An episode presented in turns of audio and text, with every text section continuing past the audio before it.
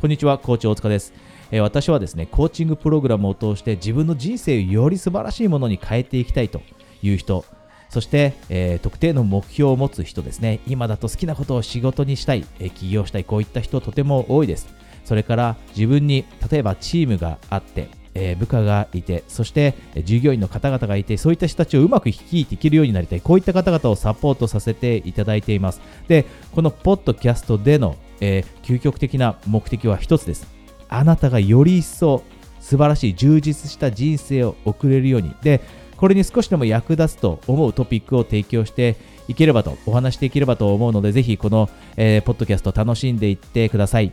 じゃあ今日はよろしくお願いします。よろしくお願いします。えっと、今日はですね、安弘さんに参加していただいていて、で、まあ、安弘さんって私の、まあ、コーチングを受けていらっしゃったクライアントさんでもあるんですが、今、目標にどんどんとね、向かんで、向かっはてい進んでいっているという方になります。で、今日ね、一緒にこうやって、あの、お話をさせていただこうと思ってお呼びしてるんですけど、よろしくお願いします、安弘さん。よよろしくお願いしますろし。くお願いします。二人ともなんか、紺色でマッチ、いいそうですね。感じにマッチしてます。ちょっとキリッとしてるような感じですよね。ねで、今日お話したいのは、まあ、安弘さんももしかしてそういうことを経験したからこそ今ここにいて、目標に今どんどんと進んでいるのかもしれないんですけど、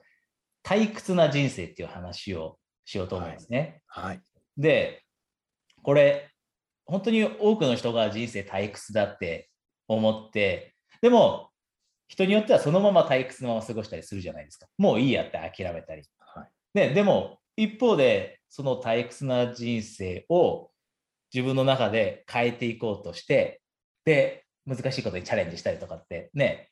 いるじゃないですか。で、はい本当にコーチングのクライアントさんの中にもそういう人って多いですが、安弘さんはちなみに、この退屈さって人生において退屈だなって感じたことってああるんでしょう退屈だなっていう時、うんありますね。何にもしてない時とか、何にも思い浮かばない時とかっていうような、そうい何っもしない時った時てあったんです。ありましたね。何にも考えられない時っていうこととかもありましたね。ありますよね、でもね、私もありました。ね。で、これってほとんどの人が経験するんですけど、で、じゃあその退屈さから抜け出すためにどうすればいいかって、やっぱりみんな分からなくて、で、安弘さんの場合、今、そうやってもうね、前に向かって進んでいってるからいいですけど、そうじゃない人にとっては、この退屈な人生っていうのがね、とても嫌で、で人生今100年時代って言われてるじゃないですか。はい。で100年もある人生を、ね、せっかく1回しかない人生を大切なままね、100年間過ごすって逆に辛いんじゃないみたいなのもあったりするじゃないですか。で、なので今日ね、このお話をして少しでも退屈だなと感じている人の役に立てればっていう意味でもこのトピックって選んでるんですけど、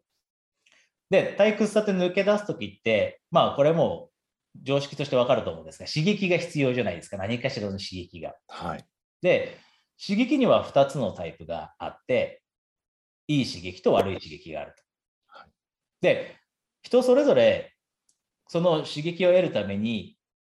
取る方法って異なるんですけど、でも悪い刺激を取っちゃうともう完全に間違ってますね。例えばちょっとリスキーなことをする、なんか危険、つまりなんか法を犯すようなことを するのも刺激になるし、悪いことするのも刺激じゃないですか。ね、でそっちに行っちゃう人もいますし、でも一方でいい刺激を得ることで、人生退屈さっていうのを克服しようっていう人もいるんですが、このいい刺激に必要な要素っていうのがあるんですね。はい、いい刺激を得るために必要な要素っていうのは、それは勇気なんです。で、今、安弘さんも、もうすでに勇気出されてここまで言いますけど、また勇気出そうとしてるじゃないですか。はい。で、まさに今や、安弘さんがやられていることだと思うんですけど、この勇気って実は筋肉と一緒なんですね。これ、安弘さんも感じたことあるかもしれないですが、あの、勇気ずっと使わないでいると勇気出せなくなりません？確かに。あの、ずーっと勇気出さずに惰性で過ごしてきたり、何もチャレンジしないと、なんか一歩踏み出すのがものすごい大きく感じちゃうと。でも、一方でガンガンガンガン進んでる時っていうのは、比較的行動を、なんか今まで起こせなかった行動を起こしやすいって。安浦さん、行動を結構起こしてたと思うんですけど、どうです？これ。そうですね。勇気、うん、なんかいろいろ考えて、どうしようかなって迷って、そして一歩踏み出すっていうようなことが多かったかなっていうふうには思いますね。うん、そうですよね。で、この勇気って筋肉と同じように使わないとなかなか後で発揮することできなくなっちゃうので、この勇気っていうのはもう日々使うべきだと。で、ただこれよくこの退屈な人生を送っている人がやってしまいがちなんですけど、この勇気だったり努力を自分の目標と直結しないことでに使っちゃうと。なのでよくね、どんな風に人生を変えるのでも一番最初って明確さを持たなきゃいけないって言うじゃないですか。で、その明確さを持たずに、なんとなく忙しくなって、なんとなくいろんなことに努力をしていくと、何が起きるかというと、忙しい人生だけども退屈だと。忙しい人生だけど退屈って人いるんですよね、実際に。忙しいけど退屈。ね、日々仕事ですごい忙しくて、もう疲れ果ててるけども、でも内心退屈でいると。で、これはなぜかっていうと、この目標に直結してない勇気を使ったり、目標に直結しない努力をしてしまうから。なるほど。はい。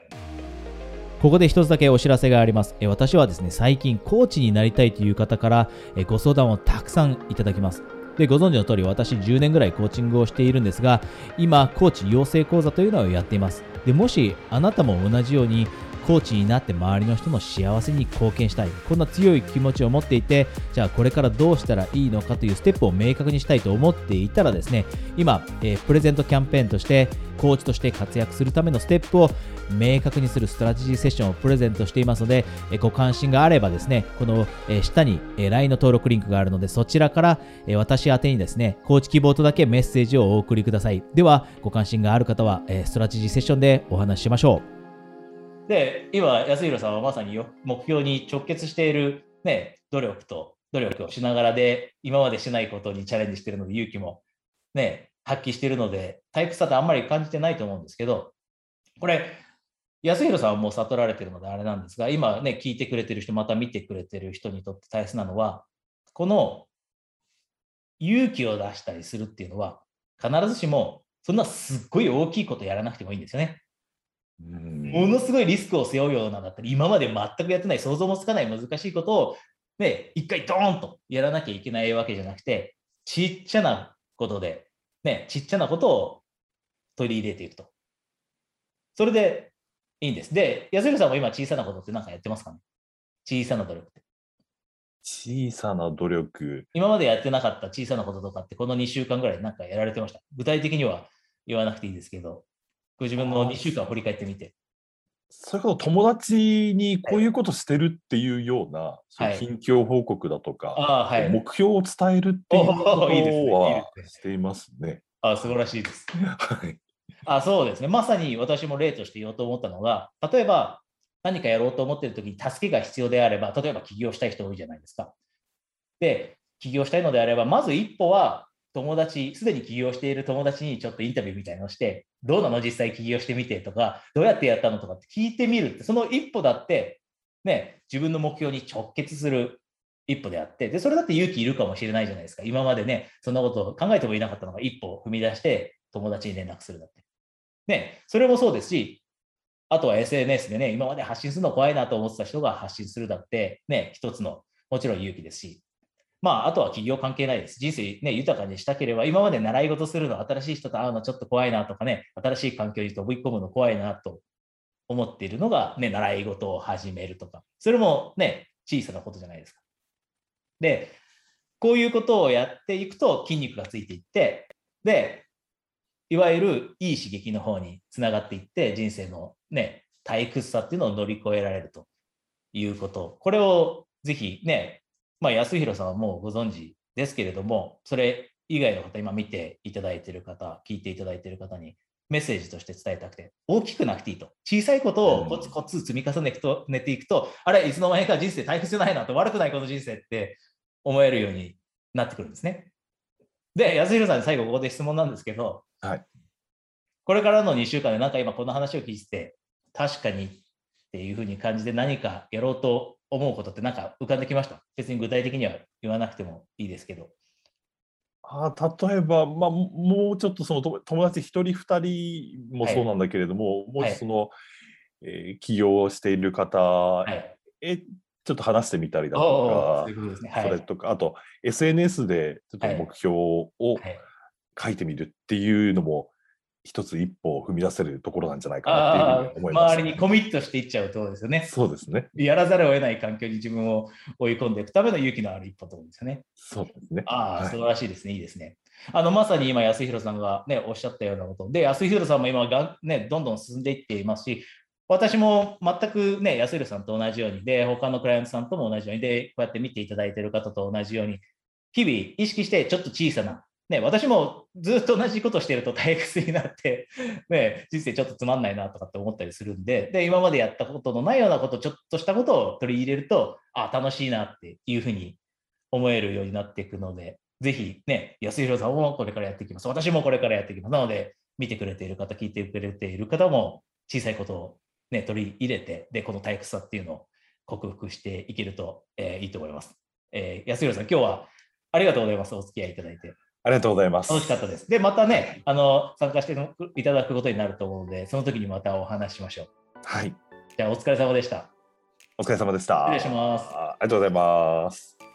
今日のお話楽しんでいただけましたでしょうか、えここで一つだけお知らせがあります、えここ最近ですね、コーチングを試してみたいだったり、または、え一度相談してみたいということで、相談セッションってお願いできませんかという、えリクエストをたくさんいただきます。ですので、えー、今ですね、このリクエストにお答えして、私の時間のある時に、えー、Zoom で行う30分間のオンラインのプライベートセッションをプレゼントすることにしました。で、このプレゼントセッションにご関心がある方はですね、この下に、えー、LINE のリンクがあります。そちらを、えー、タップしていただいて、まずは友達登録してください。で、その後にですね、えー、コーチングプレゼントとだけ、え、カタカナでメッセージをお送りいただくと、で、その次の週のですね、空いている時間の枠をお伝えするプレゼントセッションの招待メッセージをお届けできるようになりますので、あなたがそのセッションにご関心があればですね、そちらでお話ししましょう。